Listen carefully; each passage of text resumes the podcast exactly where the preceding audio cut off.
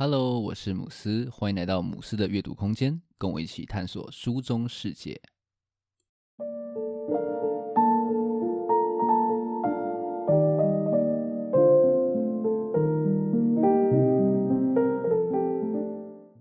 你会觉得英文阅读很困难吗？会不会常常好像看到一堆英文字就觉得哦，好像雾煞煞呢？今天要来跟大家分享《英文阅读技术》这本书。这本书的作者呢，是台大的教授周玉祥老师。在这本书当中，他提出了所谓的六 D 阅读法，透过六个步骤，让你可以彻底的去掌握英文阅读的内容。此外啊，这本书还针对了旅游、历史、科技等各种不同的主题，设计了二十四个回合的阅读测验，让读者呢可以直接去演练书中所教授的内容。那如果你是对于英文那种长文阅读非常苦手的人的话呢，非常推荐这本英文的阅读工具书。那今天这期节目我会分四个部分来介绍这本书。在第一部分，我会先聊聊为什么作为像我们这样子的非母语者，英文的阅读会那么的困难。然后第二个部分呢，我会介绍书中所讲的三种语言学理论，告诉你应该要怎么样去克服这些困难点。第三部分呢，则会介绍这本书的主角六 D 阅读法，带你看看我们怎么用六个步骤去强化你的英文阅读能力。最后的第四个部分，我会分享一下我实际演练书中习题的一些心得。那我们就开始今天的介绍吧。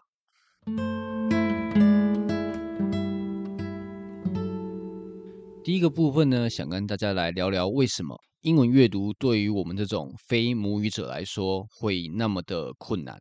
相信很多人啊，学英文应该都是从苦背单字开始的。那大家总是会期望说呢，诶，随着单字量慢慢慢慢的去累积，读英文的文章呢就会越读越轻松。但是呢，现实是很骨感的哦。真相是啊，即便你抱着就是厚厚的七千单读了很久。但是你遇到长篇文章的时候呢，常常还是看得有点头昏脑胀。其实我就是在说我高中时候的状况。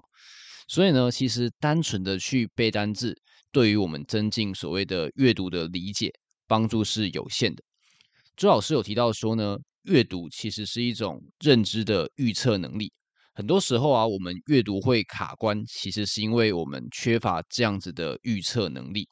那影响预测能力呢，有以下三个因素。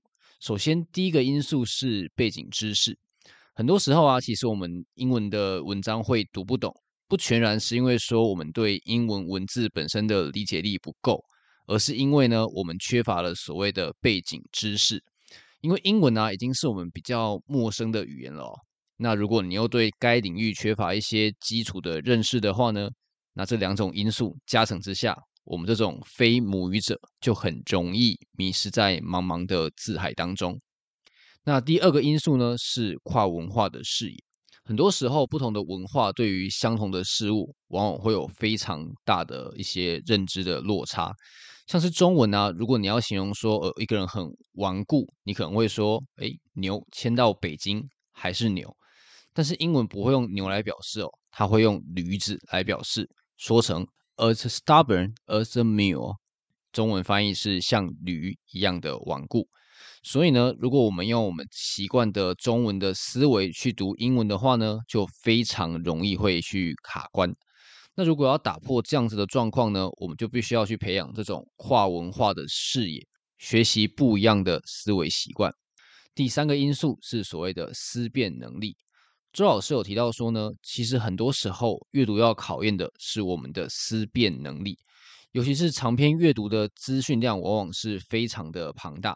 如果啊，我们没有办法在阅读的时候去组织整理文章的重点还有逻辑的话呢，那我们就非常容易会被满满的单字海给淹没，然后呢，陷入了一片迷茫之中。此外呢，我们在阅读文章的时候，其实很容易会遇到我们不认识的单字。这个时候呢，我们就必须要借由上下文的脉络去推敲文意。也就是说呢，阅读的理解其实关键并不单纯只在于说我要看懂每一个英文单字，而是要考验说你的思辨能不能够去贯通理解整篇文章的脉络。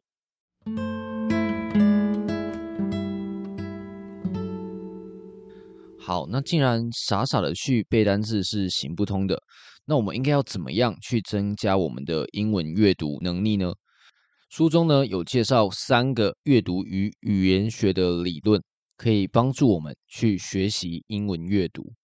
首先，第一个是认知基模理论，那这是由心理学家 Richard Anderson 所提出的理论。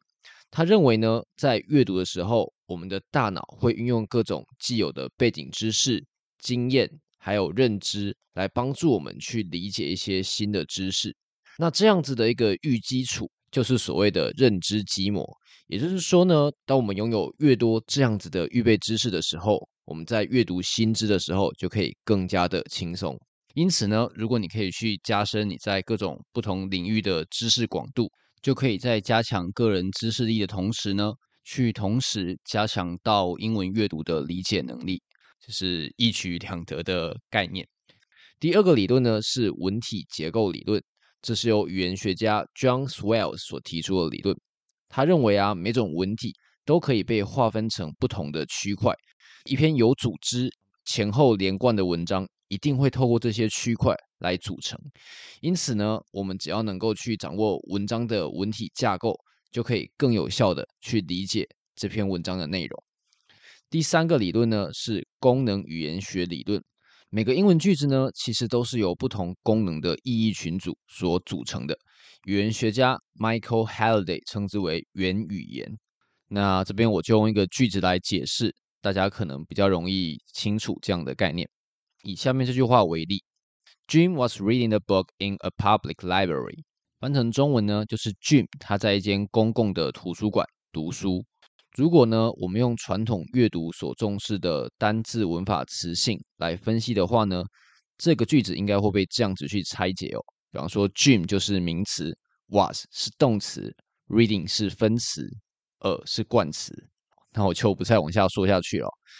周老师有说到啊，其实这样子的文法词性对于读者来说并没有太多的实质意义。用这种方式呢去解析句子。对于我们在阅读的理解帮助是有限的。那他认为呢，比较好的方式应该就是要用我们上面所提到的意义群组来作为理解句子的单位。像是我们上面提到的例句，Jim was reading a book in a public library，可以被分成四个意义群组。首先，Jim 是属于所谓的 who 群组，然后 was reading 呢是属于所谓的 action，也就是动作的群组。那 a book 是属于 what 群组，in a public library 呢，则是会被归类在我们的 where 群组。这边来简单的介绍一下我们有哪些的意义群组，像是 who 还有 what 群组，就是在讲一些人物啊，或者是抽象的概念。然后 action 群组表示的是动作的动词，然后 where 群组呢，表示是状态的副词，又或者是介系词的片语。简单的说呢，相较于传统的阅读方式，是一个字一个字的逐字阅读，这样子透过意义群组一次扫过一个字群的方式呢，可以让你读得更快，同时呢，理解力也会更好。关于意义群组更详细的说明，推荐大家可以去看周老师的前一本书《六堂课学会英文速读》，里面有更详细的说明。那我也有写一篇部落格的心得，我会放在资讯栏，大家有兴趣可以去参考。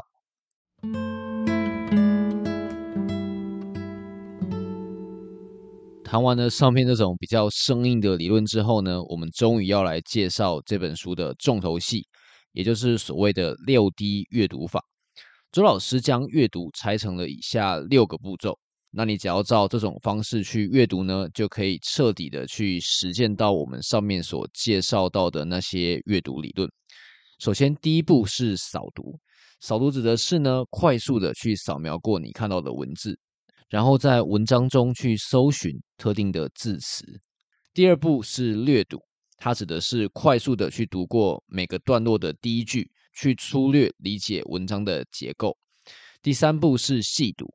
它指的是说，要针对文章的特定区域去逐字的阅读，然后尽可能对那个段落做到最完整的理解。第四步呢是高理解速读，这个高理解速读呢指的是我们要根据所谓的意义群组，而不是单字来阅读文章。第五步是跟读，跟读呢，指的是说我们先专注的去听一个句子，然后听完之后呢，就像影子一样去如影随形的复诵你所听到的内容。第六步是听读，它指的是说你要专注的去听文章朗读的内容，然后尽可能去理解到你听到的所有的内容。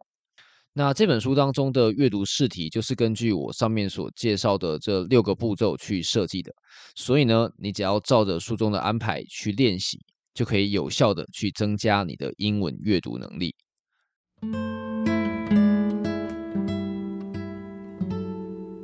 最后这个段落呢，来跟大家分享一下我实际去写书中试题的一些心得。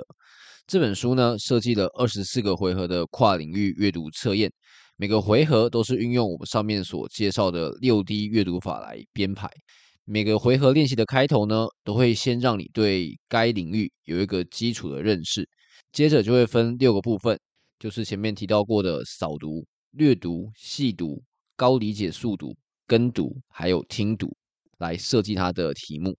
每个区块我觉得设计的都还蛮好的，像是高理解速读的部分，就帮你把所谓的意义群组划分好。让你可以比较不费力的去操作这样子比较没有那么直觉的阅读方式，然后像是跟读还有听读的部分，它都有附母语人士所录的音档，你只要扫 QR code 就可以非常轻松的去下载，很方便。然后每个步骤也都会设计一些小题目，让你可以去验收一下你的学习成效。我自己写了几个回合，基本上都还蛮流畅的，会让你不知不觉就读完了整篇不算短的文章。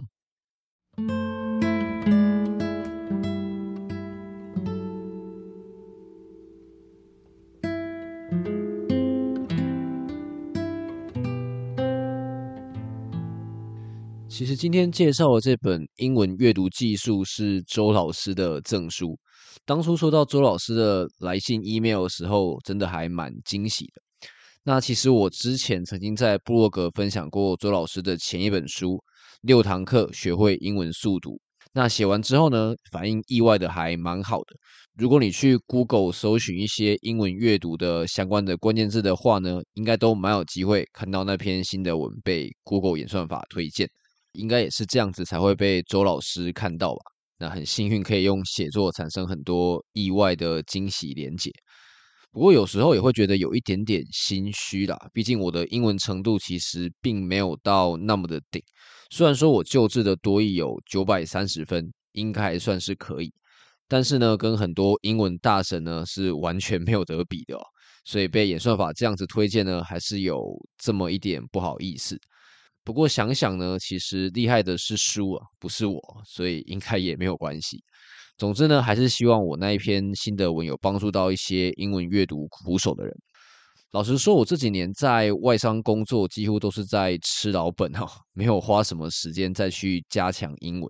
所以，或许说到这本书是一个契机吧，可能是老天爷觉得说呢，诶，是时候要让我再来好好的精进一下。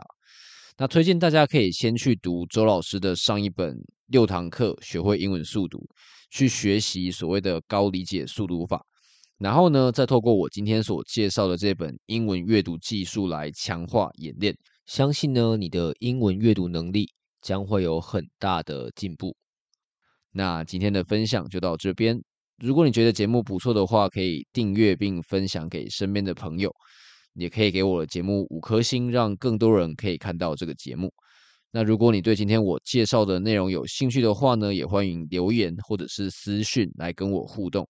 只要到脸书或者是 IG 搜寻母斯的阅读空间，就可以找到我了。最后，感谢你的收听，我们下一本书再见。